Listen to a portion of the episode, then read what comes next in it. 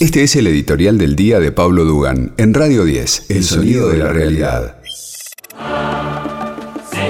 Obviamente vamos a arrancar hablando del fallo de la Corte del día de ayer, un fallo a mi juicio absolutamente incoherente, contradictorio y que abre una caja de Pandora, ¿no? Nunca eh, la, misma, la misma Corte ya lo había dicho el año pasado, ahora te lo voy a leer. Eh, nunca la Corte debe entrar a discutir medidas sanitarios científicas. Es muy peligroso para un país que alguien opine de cosas para lo cual no está preparado. La Corte Suprema tiene que, eh, tiene que expresarse sobre temas, cuestiones jurídicas. Yo voy a bajar el fallo de la Corte a lo más simple para contarte exactamente qué dijo la Corte. La Corte dijo, por supuesto, que la ciudad es autónoma, no es nada nuevo, se llama Ciudad Autónoma de Buenos Aires, no descubrió América, no aportó absolutamente nada nuevo, por supuesto que tampoco el gobierno nacional pretendía, pretendía avasallar esa autonomía de la ciudad de Buenos Aires. Lo que estaba en discusión acá simplemente es si frente a una emergencia, y acá viene lo más loco, ¿no? Que la, mm, Corte Suprema ponga en duda que hay una emergencia o ponga en duda que las medidas tienen una justificación porque se toman en medio de una pandemia, es de locos, ¿no es cierto? Pero la discusión era esa, sí, frente a una emergencia, como hablábamos ayer con Zaffaroni, eh, en una emergencia ante un problema que involucra a dos jurisdicciones diferentes, dos provincias o una provincia y una ciudad autónoma, puede el gobierno federal tomar decisiones que son medidas sanitarias que engloban a varias jurisdicciones que están sufriendo el problema.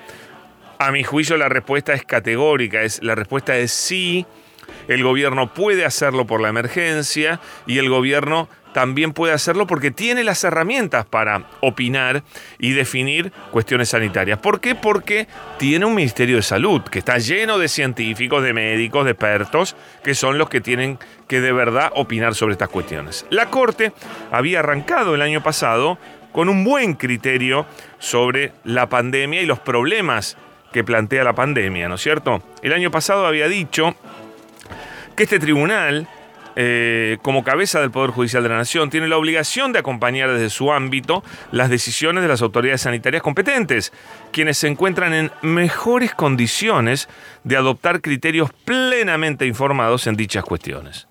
¿Qué está diciendo la Corte? Bueno, temas sanitarios sabe más el Ministerio de Salud que la Corte. La Corte va a opinar sobre cuestiones jurídicas, ¿no es cierto?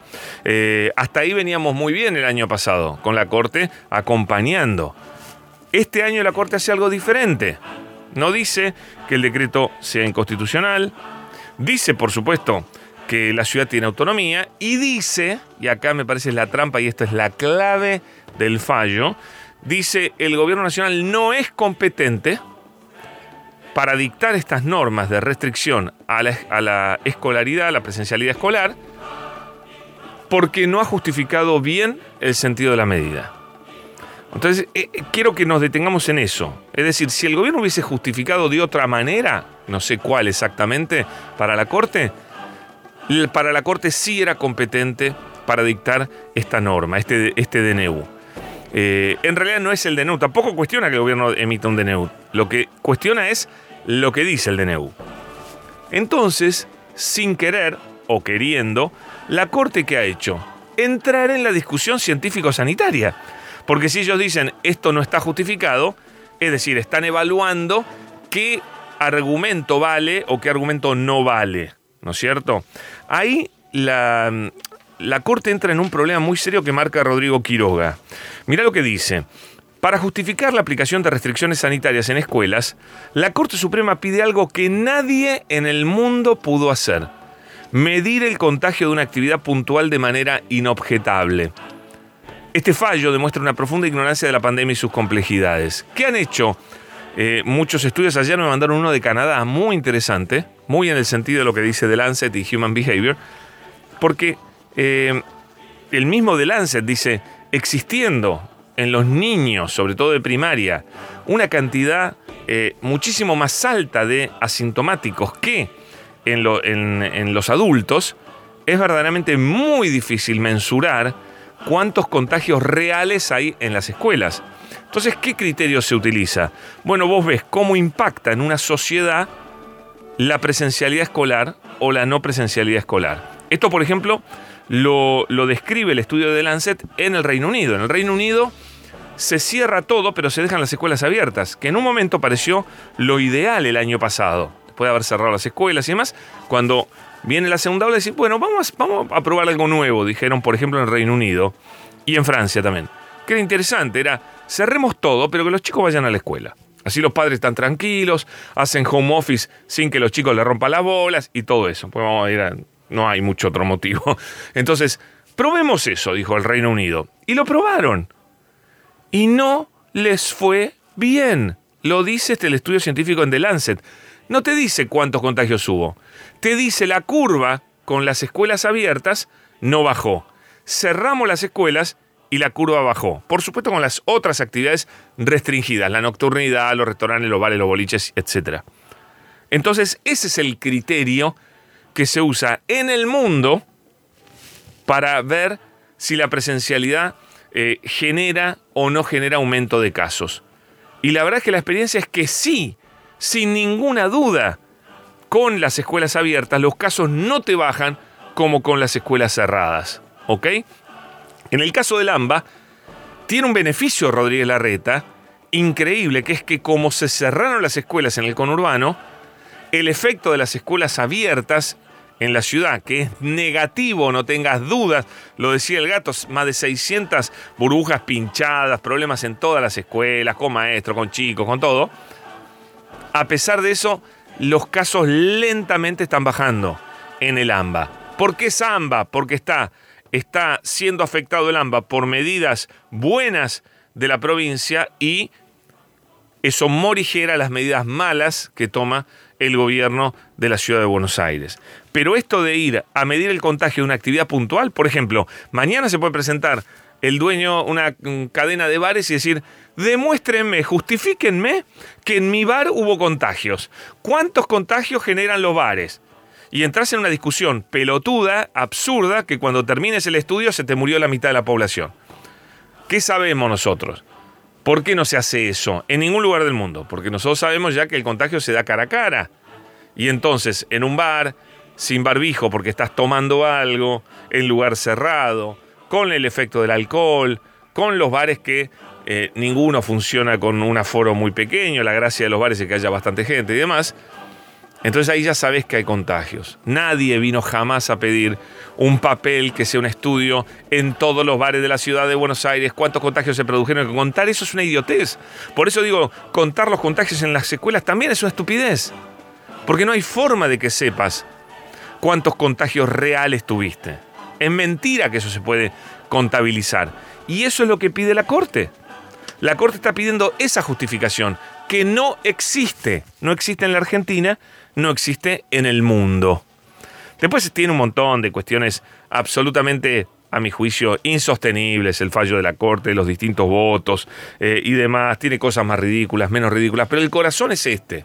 La Corte entró a analizar las medidas una por una y a juzgar si estaban justificadas o no. Algo que la Corte había dicho que nunca iba a hacer, que jamás iba a hacer. A mí me parece muy grave este fallo. Creo que hay mucho de desafío político al gobierno. Este fallo solo puede entenderse en clave absolutamente política y creo que va a tener graves consecuencias. Creo que va a tener graves consecuencias tarde o temprano. Pero bueno, dejemos que los acontecimientos se vayan este, desencadenando. En principio, lamento, lamento que una consecuencia del fallo sea que continúe la presencialidad en la, en la primaria y en los jardines infantes de la ciudad de Buenos Aires. Grave, grave error. Ahora, yendo a la ciudad de Buenos Aires, ayer me avivaron, gente que conoce los números mejor que yo, sobre algo que estaba pasando. Me dijeron, algo raro está pasando con los números de Ciudad de Buenos Aires, antes del fallo. Y entonces después me pasan esta información de otra fuente, de otra fuente distinta, que cuenta esto. Mira, el 27 del mes pasado, 27 de abril, hubo 12.400 casos en la provincia de Buenos Aires. Ayer hubo 12.211 en la provincia. Hubo una baja de 199 casos entre eh, una semana a otra, ¿no? El mismo día de la semana. De una semana a otra bajaron 199 los casos en toda la provincia de Buenos Aires. ¿Qué pasó en la ciudad de Buenos Aires? Esto es lógico porque veíamos una pequeña baja, ¿no? Esto, viene en línea con lo que veíamos viendo. Ciudad de Buenos Aires, 2.752 casos hace una semana contra 3.170 de ayer. Crecimiento de 418 casos. La ciudad perdió casi bajó casi 200 casos y la ciudad subió 400 casos. Única explicación, me decían, antes del fallo de la Corte, la ciudad de Buenos Aires truchó los números. Porque para la Corte no es lo mismo fallar manteniendo la presencialidad cuando vos tenés los casos bajando muy fuerte que si vos tenés los casos en una meseta altísima. Fíjate que la Corte, para fallar con tranquilidad a favor de Rodríguez Larreta, le vino genial que los casos en la ciudad vinieran bajando. ¿No es cierto? Total, los casos bajan. Si además se va a hacer cómplice la Corte del desastre sanitario de la ciudad de Buenos Aires y se hace responsable, porque de acá en más le echarán la culpa a la reta que la tiene, y también habrá que echarle la culpa a los jueces de la Corte Suprema, que acompañaron estas decisiones epidemiológicas, a mi juicio, completamente equivocadas. Entonces, ¿cómo puede ser que la Corte le subieron 400 los casos cuando a la, ciudad, a la provincia le bajaron 200 casos? No se sostiene.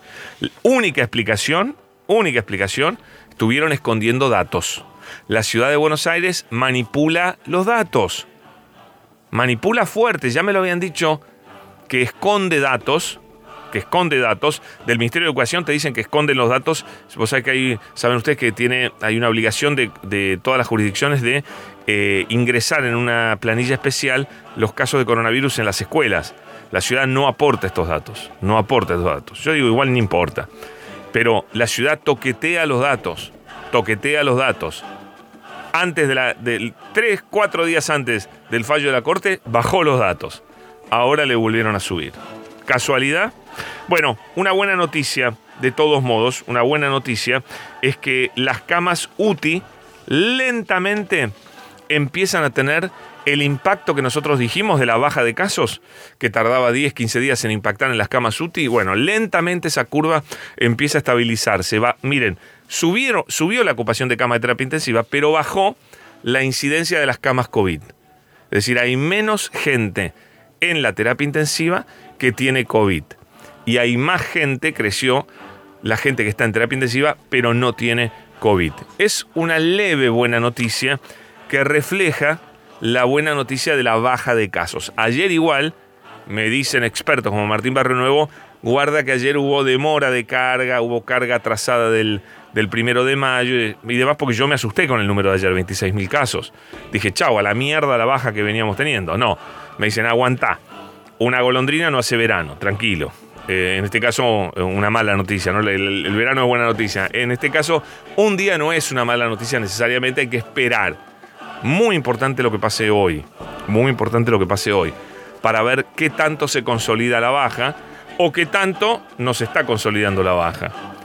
Y me preocupa muchísimo. Vamos a tener ahora unos días de buenas noticias en terapia intensiva, al poco tiempo algunos buenos días en cantidad de muertos, pero al mismo tiempo debemos consolidar esta baja, para la cual no está ayudando un carajo la actitud irresponsable de la ciudad de Buenos Aires de mantener la presencialidad.